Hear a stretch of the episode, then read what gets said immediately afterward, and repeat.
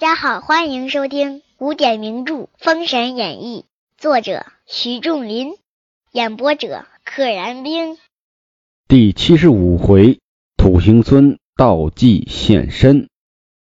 话说余化次日又来周营诺战，有雷震子提棍出营。余化见雷震子，大声叫骂。雷震子大怒，将二翅飞腾于空中，将黄金棍劈头打来。余化手中戟负面交还，交战数合，余化举起化血刀，把雷震子风雷翅伤了一刀，砍在翅膀朗上了。幸而原是两枚仙杏化成风雷二翅，今中此刀尚不致命。跌在尘埃，败进行营。他是吃了那两个杏才生的这个两个翅，师傅给他写了风雷，所以叫做风雷二翅。砍伤了翅膀，不伤性命。子牙又见伤了雷震子，心中甚是不乐。不多时，有都梁官杨戬至中军见子牙，子牙将余化之事备言一遍。全都说了一遍，完备的说了一遍。杨戬该出现的时候总会出现。杨戬曰：“弟子明日出兵，看其端的。”正义间，乾元山金光洞太乙真人门下金霞童儿进营拜子牙。哎，哪吒的同门师兄弟来了，曰：“弟子特来背哪吒师兄上山调理。”子牙随即将哪吒交与道童。这些在仙人面前服侍的小道童，他们其实入门还挺早的，不算正式的徒弟。跟那些正式的徒弟，无论进门前后都叫师兄，他们永远是排最小的。且说次日，余化来至营前诺战，哨马报入中军，杨戬提三尖刀出营。余化见杨戬曰：“你是何人？”杨戬曰：“吾乃江元帅师侄杨戬是也。”纵马摇三尖刀飞来直取，羽化手中戟负面交还，大战未及二十余合，羽化即起化血刀来砍，杨戬将元神遁出，啊，元神出窍。以左肩迎来，伤了一刀，败回行营。左肩被这个化血神刀砍伤了，但是元神跑出去了，肉体受伤，元神没事子牙问曰：“你会余化如何？”杨戬曰：“弟子看不出他的刀果是何毒，弟子且往玉泉山金霞洞去一遭，他的刀到底是何毒，有何毒辣之处？”我去玉泉山金霞洞果然杨戬是这个到处联络官啊，有事儿他就跑一趟。子牙许之，杨戬借土遁来至金霞洞见师傅，拜罢，备言与余化对战一事，跟自己老师说：玉鼎真人听毕，观杨戬伤口，知是化血刀所伤，这是关键信息啊。于是曰：“此刀乃是蓬莱岛一气仙鱼元之物，你须如此如此方可。蓬莱岛有个一气仙，他叫鱼元，他的宝贝就是这个化血神刀。鱼元是鱼化的师傅，哎，这师徒俩的名字还挺像，一个叫鱼元，一个叫鱼化。杨戬大喜。”领了师傅之言，往蓬莱岛而来。话说杨戬借土遁来至蓬莱山，将身变成鱼化，嗯，想变谁就变谁，变成了鱼化，径进蓬莱岛来，直接进来了。见了一气仙鱼元，倒身下拜。鱼元见鱼化到此，问曰：“你来做什么？”鱼化曰。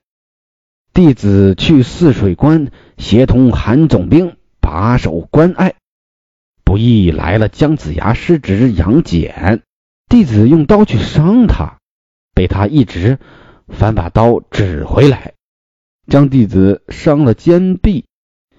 望老师慈悲救援。啊，杨戬挺厉害，一指头夸伤了我的肩膀。我用得了化血刀，但是被化血刀伤了自己，我也治不了。可见呐，杨戬来之前就想好了这个主意了。这是给余化下了个套。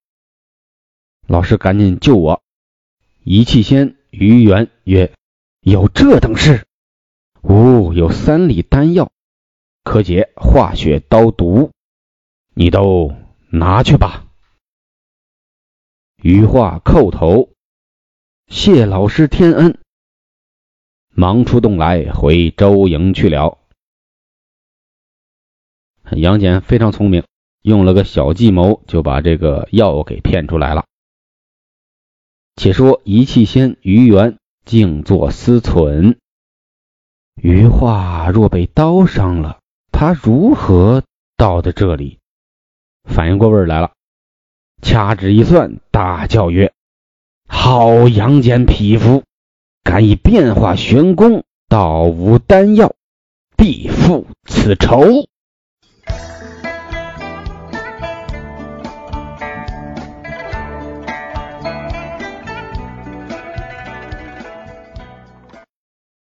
你用你的变化骗我，诓了我的丹药去，我必定复仇。话说杨戬回营见子牙，备言前世。子牙大喜，忙取丹药救雷震子，又遣木吒往乾元山送药与哪吒。哪吒回老师那儿了吗？赶紧去送药。次日，杨戬往关下搦战，余化提戟出关。二将酣战三十余合，正杀之间，雷震子飞出周营，提起黄金棍劈头照余化刷来。雷震子要报仇啊！余化将身一闪，翻下地来，被杨戬复一刀结果了性命。二人打了个配合，有远攻，有近攻，有在上，有在下，合作将这个余化砍了。杨戬掌鼓回营，见子牙报功。且说韩荣闻余化阵亡，大惊：“此事怎好？”哎呀！正义间，闻报一道人在辕门请见。韩荣传令，请来。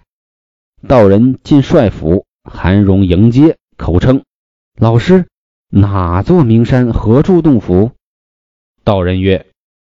贫道是蓬莱岛一气仙于元是也，今特下山以报杨戬杀徒之仇。好，他不但要报这个盗药骗药之仇，还要报杀徒之仇，说明他刚才已经知道自己的徒弟被杨戬砍死了。韩荣闻说大喜，置酒管待。次日，于元乘五云驼。五云驼也是个骆驼，出关至周营，作名要子牙答话，报马报入中军。子牙传令，摆队伍出营。话说子牙至军前，于元道：“姜子牙，你叫出杨戬来见我。”哎，这不是脱裤子放屁，多此一举吗？你刚才为什么不直接叫杨戬，还先得叫出姜子牙来，再叫杨戬？子牙曰：“杨戬不在行营，道者，你既在蓬莱岛，难道不知天意？今纣王无道，罪恶贯盈，我周应天顺人，克修天道，天下归周，而何得阻逆天力，自取灭亡哉？还是那套嗑，纣王混蛋，恶贯满盈。”我西周顺应上天，顺应百姓，天下就是我西周的。你们敢阻逆天力，力是官吏的吏，阻挡我们这些上天派下来的官吏，意思就是我是上天的使者，你阻挡我，你不自取灭亡吗？羽化大怒曰：“谣言惑众！那你满嘴放炮！”催开五云陀，仗宝剑直取子牙。子牙手中剑负面交还，左有李靖，右有韦护前来助战。于元把一尺三寸金光锉系在空中。他这个兵器比较少见，锉锉刀，修自行车的时候用的那个锉，磨皮用的。将金光锉系在空中，来打子牙。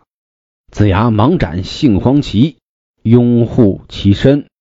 哎，把旗子一裹，裹在自己身上。拥护不是现在这个大家拥护谁，而是字面意思，护住自己，盖住自己。于元收了金光错，来打李靖。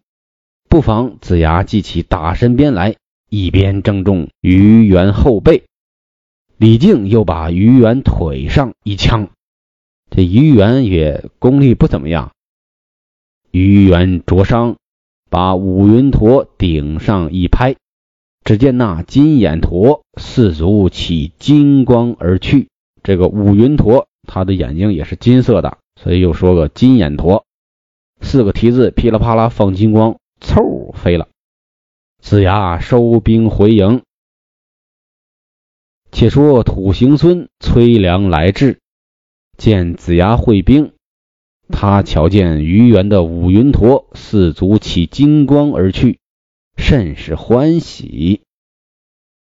这个欢喜啊，两层意思，一个就是高兴，第二个呢是倒过来喜欢。当时子牙回营升帐，土行孙上帐备言崔良事，他说：“哎，我们这粮草都到了。”子牙曰：“催粮有功，暂且下帐少憩，撤到帐下边，少少的休息一下。”土行孙下帐见邓婵玉，见自己的媳妇儿，说些提己的话。我方才见于元坐骑四足旋起金光而去，妙甚！我今夜去盗了他的来，甚妙！我看见他那个样子，特别喜欢，特别妙。我今夜给他去偷了来。邓婵玉曰：“你若要去，须禀知元帅，方可行事。啊，这是两军对垒，有什么动作你不能擅自实行，你得告诉元帅。”邓婵玉啊，比较识大体。土行孙曰：“与他说没用，总是走去便来。哎呀，说也没啥用，我去去便来，我手到擒来。”媳妇儿，你请好吧。将至二更，土行孙径进泗水关，见于元鼾声如雷。看官，作者又直接说话了。于元早知土行孙今夜到他的坐骑，故此诈他耳，诓骗他。本集就到这里，不知后事如何，且听下回分解。